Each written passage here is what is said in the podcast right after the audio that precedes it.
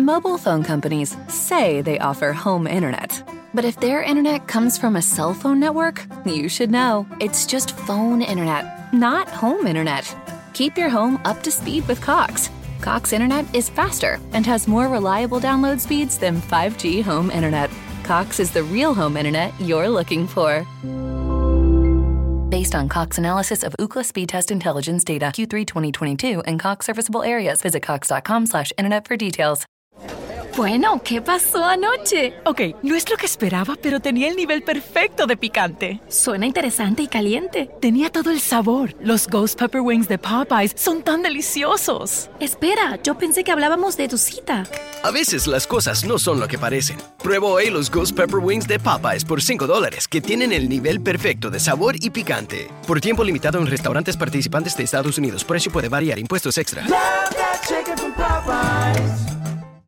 Página 79. Los primeros años de José. Después del relato básicamente genealógico de la familia de Saúl, el registro de Génesis se centra con mayor detalle en Jacob y sus descendientes, puesto que es mediante los descendientes de Jacob, ahora llamado Israel, que vendrán las bendiciones prometidas. Toma un papel de liderazgo el hijo de Israel, José. El cariño especial de Israel por José y tal vez la propia actitud de José conduce a la envidia y al odio por parte de sus hermanos. La conducta de ellos hacia José y hacia su propio padre es poco digna de la importante posición que más tarde ocupará como cabezas de las tribus que juntas formarán la nación del pueblo de Dios. Génesis 37, 1, 2a Canaán. Historia de la familia de Jacob. Habitó Jacob en la tierra donde había morado su padre, en la tierra de Canaán. Esta es la historia de la familia de Jacob. Génesis 37, 2b. José delata a sus hermanos. José, siendo de edad de 17 años, apacentaba las ovejas con sus hermanos y el joven estaba con los hijos de Bilha y con los hijos de Silpa, mujeres de su padre, e informaba a José a su padre la mala fama de ellos. Génesis 37, 3, 4. Los hermanos aborrecen a José. Y amaba a Israel a José más que a todos sus hijos porque lo habían tenido en su vejez. Y le hizo una túnica de diversos colores, y viendo sus hermanos que su padre lo amaba más que a todos sus hermanos, le aborrecían y no podían hablarle pacíficamente. Génesis 37, 5, 8. José sueña con manojos. Y soñó José un sueño y lo contó a sus hermanos y ellos llegaron a aborrecerle más todavía. Y él les dijo, Oíd ahora este sueño que he soñado. He aquí que atábamos manojos en medio del campo y he aquí que mi manojo se levantaba y estaba derecho y que vuestros manojos estaban alrededor y se inclinaban al mío. Le respondieron sus hermanos, ¿reinarás tú sobre nosotros o señorearás sobre nosotros? Y le aborrecieron aún más a causa de sus sueños y sus palabras. Génesis 37, 9, 11. José sueña con estrellas. Soñó aún otro sueño y lo contó a sus hermanos diciendo, He aquí que he soñado otro sueño y he aquí que el sol y la luna y once estrellas se inclinaban a mí. Y lo contó a su padre y a sus hermanos y su padre le reprendió y le dijo, ¿Qué sueño es este que soñaste? ¿Acaso vendremos yo y tu madre y tus hermanos a postrarnos en tierra ante ti? Y sus hermanos le tenían envidia, mas su padre meditaba en esto. Génesis 37, 12, 17. José es enviado a sus hermanos. Después fueron sus hermanos a apacentar las ovejas de su padre en Siquem. Y dijo Israel a José, Tus hermanos apacientan las ovejas en Siquem. Ven y te enviaré a ellos. Y él respondió, Heme aquí. E Israel le dijo, Ve ahora, mira cómo están tus hermanos y cómo están las ovejas y tráeme la respuesta. Y lo envió del valle de Hebrón y llegó a Siquem.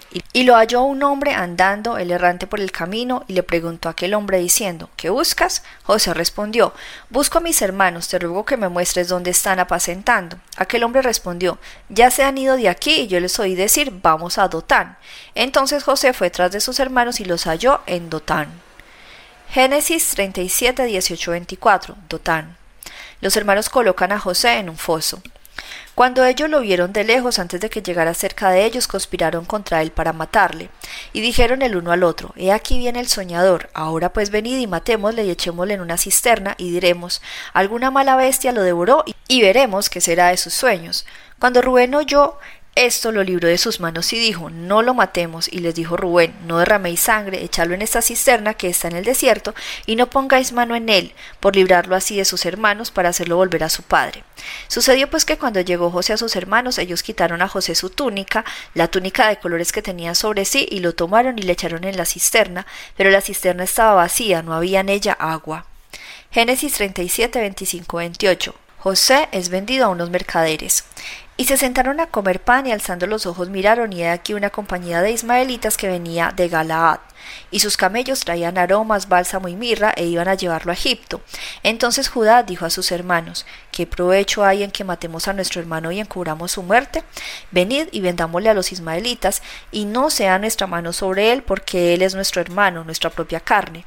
Y sus hermanos convinieron con él, y cuando pasaban los madianitas mercaderes sacaron ellos a José de la cisterna y le trajeron arriba y le vendieron a los ismaelitas por veinte piezas de plata y llevaron a José a Egipto. Génesis 37, 29, 30. Rubén está molesto por la pérdida. Después Rubén volvió a la cisterna y no halló a José dentro y rasgó sus vestidos, y volvió a sus hermanos y dijo, El joven no parece, ¿y yo? ¿A dónde iré yo? Génesis 37, 31, 35. Israel está de duelo por la supuesta muerte. Entonces tomaron ellos la túnica de José y degollaron un cabrito de las cabras y tiñeron la túnica con la sangre y enviaron la túnica de colores y la trajeron a su padre y dijeron esto hemos hallado, reconoce ahora si es la túnica de tu hijo o no. Y él la reconoció y dijo, la túnica de mi hijo es, alguna mala bestia lo devoró, José ha sido despedazado. Entonces Jacob rascó sus vestidos y puso silicio sobre sus lomos y guardó luto por su hijo muchos días. Y se levantaron todos sus hijos y todas las hijas para consolarlo, mas él no quiso recibir consuelo y dijo, descenderé enlutado a mi hijo hasta el Seol, y lo lloró su padre. Génesis 37-36, Egipto. José es vendido a Potifar. Y los madianitas lo vendieron en Egipto a Potifar, oficial de Faraón, capitán de la guardia. Judá y Tamar. Mientras José se convierte en esclavo en una casa egipcia, se está revelando una triste historia en Canaán que involucra a Judá, uno de los hijos de Israel, y Lea. Se trata de la antigua costumbre de las propiedades, bastante ajena al pensamiento moderno, en la que el hermano de un hombre muerto no tuvo hijos se casa con la esposa de su hermano fallecido para que el linaje del hermano y las propiedades del mismo puedan continuar en una línea correcta de sucesión. La desventura llega cuando Onán, uno de los hijos de Judá, realiza el acto sexual con la esposa de su hermano muerto, Tamar, y a propósito evita tener descendencia. Luego le sigue la historia de Tamar, quien determina tener un hijo de su suegro Judá. Génesis 38.1.5 Canaán. La boda de Judá. Aconteció en aquel tiempo que Judá se apartó de sus hermanos y se fue a un varón adulamita que se llamaba Ira, y vio allí Judá la hija de un hombre cananeo, el cual se llamaba Sua, y la tomó y se llegó a ella. Y ella concibió y dio a luz un hijo y llamó su nombre Er. Concibió otra vez y dio a luz un hijo y llamó su nombre Onán, y volvió a concebir y dio a luz un hijo y llamó su nombre Sela, y estaba en Kesib cuando dio a luz. Génesis 38, 10. Onán quebranta la ley del levirato. Después Judá tomó mujer para su primogénito, Er, la cual se llamaba Tamar. Y Er, el primogénito de Judá, fue malo ante los ojos de Jehová y le quitó Jehová la vida. Entonces Judá dijo a Onán, Llégate a la mujer de tu hermano y despósate con ella y levanta descendencia a tu hermano. Y sabiendo Onán que la descendencia no había de ser suya, sucedía que cuando se llegaba la mujer de su hermano, vertía en tierra por no dar descendencia a su hermano, y desagradó en ojos de Jehová lo que hacía, y a él también le quitó la vida. Génesis 38:11. A Tamar se le prometió un esposo. Y Judá dijo a Tamar su nuera, Quédate viuda en casa de tu padre hasta que crezca Sela mi hijo, porque dijo, no sea que muera él también como sus hermanos, y se fue Tamar y estuvo en casa de su padre. Génesis 38, 12, 19. Tamar engaña a Judá. Pasaron muchos días y murió la hija de Sua, mujer de Judá. Después Judá se consoló y subía a los trasquiladores de sus ovejas a Timnat, él y su amigo Ira, el adulamita.